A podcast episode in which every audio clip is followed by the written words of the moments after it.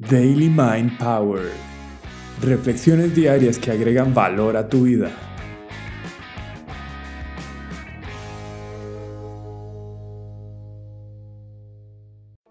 Una práctica estoica puesta a prueba en un caso extremo. Cuando inicié mi camino como profesional en coaching, recuerdo una pregunta que debía desarrollar para mi business plan cuando cursaba mi maestría. ¿Quién se va a sentir amenazado por tus servicios. Inevitablemente pensé, obviamente, en otros coaches, pero por supuesto que también psicólogos. Para ese momento estaba tan solo cumpliendo con una estrategia de negocios. Sé que los profesionales más actualizados y responsables podrían saber la diferencia entre su profesión y la de un coach. Algunos otros simplemente negarían esta realidad y se opondrían de buenas a primeras al hecho de que una persona se siente con un profesional no psicólogo a conversar sobre su vida. Si pienso en cómo funciona el cerebro, me conecto con la frase de Séneca que dice, los animales salvajes huyen de los peligros que tienen enfrente y cuando escapan, no se preocupan más. Nosotros, por el contrario, nos vemos atormentados por lo que ya pasó o lo que ha de llegar por igual. Algunas de nuestras ventajas nos pueden hacer daño, porque la memoria nos puede traer de vuelta la agonía del temor, mientras que la imaginación la trae prematuramente. Nadie asocia la infelicidad con el momento presente.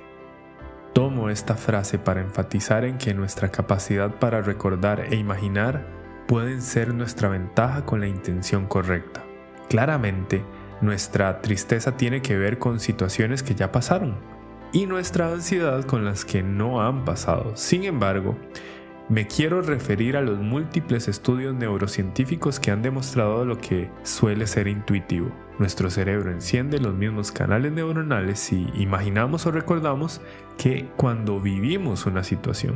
Tal es el experimento de Antonio Damasio llamado marcadores somáticos en el que se le propone a un grupo de personas imaginar situaciones emocionalmente intensas antes de que sucedan. Lo interesante es que luego de analizar el comportamiento de sus cerebros, demostrando la actividad neuronal asociada, él les invitaba a las personas a elegir una nueva emoción frente a una situación específica, logrando cambiar efectivamente la experiencia inicial por una más beneficiosa. Veámoslo con un ejemplo cotidiano. Si vos crees que frente a un público te vas a paralizar o te va a dar un ataque de pánico, estarías anticipando una situación y es muy probable que llegue a pasar así como una profecía autocumplida. Pero si vos frente a esta posibilidad decidís practicar de forma intencional e inclusive luego de mucha práctica, visualizarte en el escenario con todos los recursos posibles, es decir, cómo te vas a ver, cómo te vas a sentir, lo que querés sentir y pensar, y ensayar en tu mente como si estuvieras ahí, aumentas sustancialmente las probabilidades de hacer una buena presentación. Se sabe gracias a varios experimentos con atletas que podría ser tan efectiva la visualización de un movimiento como el movimiento en sí, o hasta más. Sé que para muchos podría surgir el miedo de aumentar la ansiedad con tan solo pensar en previsualizar el posible escenario traumático.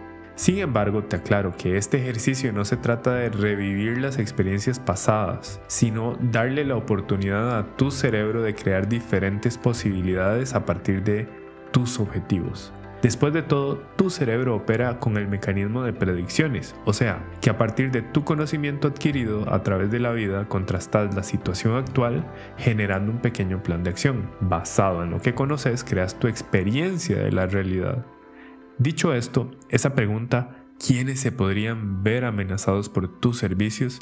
fue mi primer paso de una previsión. Terapia estoica. Durante ya algunos años he venido practicando la filosofía estoica como herramienta de fortalecimiento mental. Literalmente son mis ejercicios mentales diarios para enfrentar el destino con mis mejores recursos. Anteriormente a esto padecía de sufrimiento, estrés, ansiedad y tristeza por todo aquello que no podía controlar. Durante el Imperio Romano se refirieron a estas herramientas como la terapia estoica, del griego therapeia, siendo una palabra derivada de therapon, escudero, el que ayuda. Como escribió el psicólogo y filósofo Donald Robertson en su libro La filosofía de la terapia cognitivo-conductual. La filosofía, en una gran manera, siempre se ha enfocado en transformar la vida del filósofo. Tan atrás como en los tiempos de Sócrates, como es ilustrado en el Gorgias de Platón, la filosofía era comparada con la medicina de la mente y el alma, como eso a lo que ahora le llamamos psicoterapia. Una de las prácticas más interesantes del estoicismo es premeditatio malorum, la premeditación del peor escenario posible. Séneca lo describía así. Un ataque previsto con suficiente tiempo nos golpea con menos impacto. El hombre que ha anticipado los problemas que le pueden llegar les quita su poder cuando lleguen. De nuevo, no se trata de anticipar amenazas para conectar con el estado de víctima, sino para aprovechar la posibilidad de decidir previamente cómo te gustaría asumir la situación ¿Qué necesitas de vos misma para hacerlo? ¿Qué tendrías que pensar y sentir para lograr conectar con virtud frente a ese momento? Se trata de prevenir para que tu memoria muscular esté programada para actuar de acuerdo a tus mejores recursos, alineada a tus valores. Cuando conocí esta técnica ensayé accidentes, muerte, pobreza y otros casos extremos. Actualmente está en mi arsenal de todos los días para utilizarla cada vez que presento un proyecto, una cotización, una propuesta y luego queda la flecha en el aire. Y yo esperando por lo mejor, pero también preparándome para lo contrario. Quien anticipa los problemas que puedan llegar les quita su poder cuando lleguen. Y si no llegan, aprovecha las dichas del destino, preferencias indiferentes como decían los estoicos poniendo a prueba las herramientas mentales. Era el 27 de abril del 2020. Estábamos sufriendo los cambios en nuestras vidas debido a la amenaza de la pandemia y la realidad del confinamiento. Ya llevaba más de un mes entregando toda mi energía para hacer llegar mi mensaje a la mayor cantidad de personas e influir de una manera positiva en la salud mental de quienes recibieran mi contenido en redes sociales, correos, webinars y lo que estaba por venir la Academia Mind Coach. El día anterior, domingo 26 de abril, recibí un mensaje de la periodista Pilar Acuña, quien en ese entonces trabajaba para Repretel, una de las televisoras más importantes de mi país, solicitándome una entrevista para apoyar a las personas que estaban sufriendo emocionalmente por esta nueva realidad sin salir de casa. Conectado con mi propósito, accedí de inmediato y me preparé como lo hago normalmente, escribiendo un artículo sobre el tema a conversar. Mis bases para comunicar son la neurosemántica, neurociencias y filosofía. Mi carrera base es la ingeniería eléctrica, la cual me permite sintetizar de forma estructurada la información que puede resultar algo compleja y a veces hasta abstracta. Para mí es realmente importante el mensaje y hago mi mayor esfuerzo por transmitirlo de la forma más práctica y clara posible. Digo esto porque sé que pueden haber muchas personas que de forma irresponsable pueden asumir diversos temas sin la suficiente preparación, lo cual definitivamente no es mi estilo. Lunes 27 de abril del 2020, entrevista a las 7:15 am. Durante 12 minutos aproximadamente, Pilar estuvo haciéndome preguntas y compartiéndome casos de televidentes para que les ofreciera mi perspectiva y algunos tips para mejorar su experiencia durante este periodo tan incierto y caótico. La verdad que me permití fluir y utilizar mis mejores recursos, técnicas, teoría, además de una profunda empatía con el público para dejar un mensaje de esperanza y sobre todo de responsabilidad con uno mismo. A eso de las 7.30 empezaron a llegar mensajes de felicitaciones de diferentes personas, conocidos, seguidores, familiares y clientes, lo cual me llenó de satisfacción por el deber cumplido. Soy un ser humano con una misión clara. Yo no uso redes sociales de forma personal porque la verdad que no me gusta gastar mi tiempo ni energía en una realidad paralela. Sin embargo, por la curiosidad que se despertó luego de mi primera entrevista en televisión nacional, noté algunas notificaciones en Facebook de algunos de mis clientes comentando en el video de la página de Repretel. Accesé para leerlos y ante mi sorpresa, se trataban de mensajes defendiendo mi trabajo ante un grupo de personas que alegaban que yo no era la persona indicada para la entrevista, con comentarios altamente ofensivos en las discusiones, cuando se carece de argumentos y las emociones toman lo mejor de nuestra razón y empatía, se recurre a atacar al hombre, un ataque ad hominem. Te voy a ser sincero, me sentí mal. Para ser más específico, sentí tristeza, ansiedad, ganas de vomitar y disgusto con estas personas que no me conocen. Sentí un nudo en el estómago. Este fue mi impulso inicial. Lo reconocí. Lo reconocí en mí y decidí dejar de leer. Seguí con mi vida. Y lo peor estaba por venir.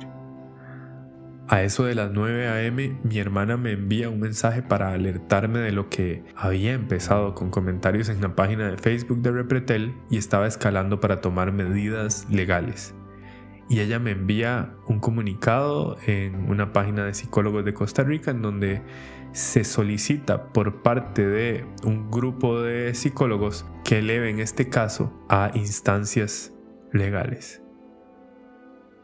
Ella me envió un comunicado en la página de psicólogos de Costa Rica en donde hay una carta que solicita que se tomen medidas en defensa del gremio que eleven este caso a instancias legales en mi contra. Habían comentarios que decían demanden por ejercicio ilegal de la profesión, son tres años para el que lo hace como para el que lo promueve. Código penal, Dios mío, con el respeto de todos mis colegas, pero ¿qué país nos tenemos más HP? ¿Cómo van a llamar primero a un MAE que no tiene preparación a hablar de eso con tanto profesional bien capacitado y con grados de estudios superiores? ¡Qué cólera! Y muchos más. De nuevo, sentí mi corazón acelerarse. Esta vez sentí mucha ansiedad. Hice una pausa y me pregunté por mi siguiente mejor paso. Realmente era confuso en medio del pensamiento de que me iban a demandar por supuesto ejercicio ilegal de una profesión. De lo que me acusaban tiene un castigo de tres años de cárcel. Respiré, respiré y me pregunté varias veces por mi siguiente mejor paso, hasta que mi cerebro se conectó con diferentes opciones, todas desde la responsabilidad y la virtud. Pensé en que en el peor escenario posible definitivamente iría a la cárcel. Inmediatamente también pensé, bueno, yo sé Jiu-Jitsu, sé de liderazgo, sé de comunicación, de filosofía estoica. Definitivamente me iría bien en ese entorno. También pensé en que si ese era el destino que me esperaba, estaría dispuesto a asumirlo haciendo honor a mi misión en este mundo. Nada del mundo me va a frenar de cumplir con mi llamado de vida. Pensé en la idea de que todo héroe necesita un villano y que estaba encontrando uno y que esto uniría aún más mi tribu. Por otro lado, está claro que yo nunca me he presentado como un psicólogo, ni hago prácticas clínicas con mis clientes. Yo no sostengo procesos para atender patologías o situaciones de salud mental que no me corresponden. Lo que sí hago es acompañar a humanos en dirección a objetivos, descubrir creencias limitantes, encontrar dentro de sí mismos sus mejores recursos, mejorar hábitos y cambiar perspectivas por unas más enriquecedoras. Todo esto con bases en neurosemántica, para lo cual estoy preparado y certificado, herramientas de coaching, en lo que tengo una maestría de la Universidad Francisco de Vitoria en Madrid, y teorías de neurociencias respaldadas por mis años de estudio, mi certificación en The Neuroscience School de Canadá y mi vida entregada a las herramientas mentales de la filosofía estoica. Pensé en hacer una aclaración pública si era necesario. Hice una publicación direccionada especialmente al gremio de psicólogos de Costa Rica, a la cual le pagué pauta, haciendo saber de mis servicios para aclarar cualquier malentendido. Y continué trabajando, ofreciendo entrevistas y mencionando la importancia de buscar ayuda profesional durante momentos complejos. Todo esto sí estaba en mi control. Premeditatio malorum. En ese momento, en medio de una situación compleja y ambigua, a mí me salvó el trabajo interior previo. Recordé mis ejercicios con Premeditatio Malorum. Recordé a Sócrates siendo acusado y sentenciado a muerte por corromper a la juventud. Recordé que esto ya lo había previsto. Recordé que ya había ensayado argumentos para defender mi trabajo y sobre todo el tiempo que había dedicado con responsabilidad para hacer lo que hago. También recordé todos los testimonios de satisfacción de mis clientes, las personas que constantemente agradecen mi contenido y me cuentan con humildad cómo les ha cambiado la vida. Todo esto me dio la capacidad de dirigir la energía hacia mis mejores pasos, momento a momento. Te cuento esta historia para hacerte saber que somos de los mismos.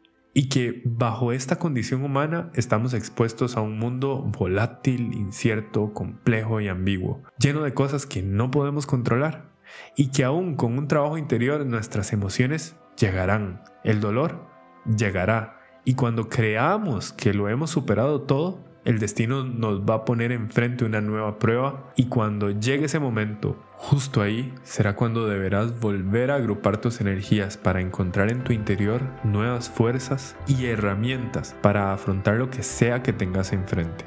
En cada instante tendrás la posibilidad de decidir si te quedas en el suelo conectado al estado mental de víctima o si por otro lado, con coraje, asumís el rol que te corresponde para actuar con responsabilidad absoluta sobre lo que sí podés controlar. Tu actitud ante la vida.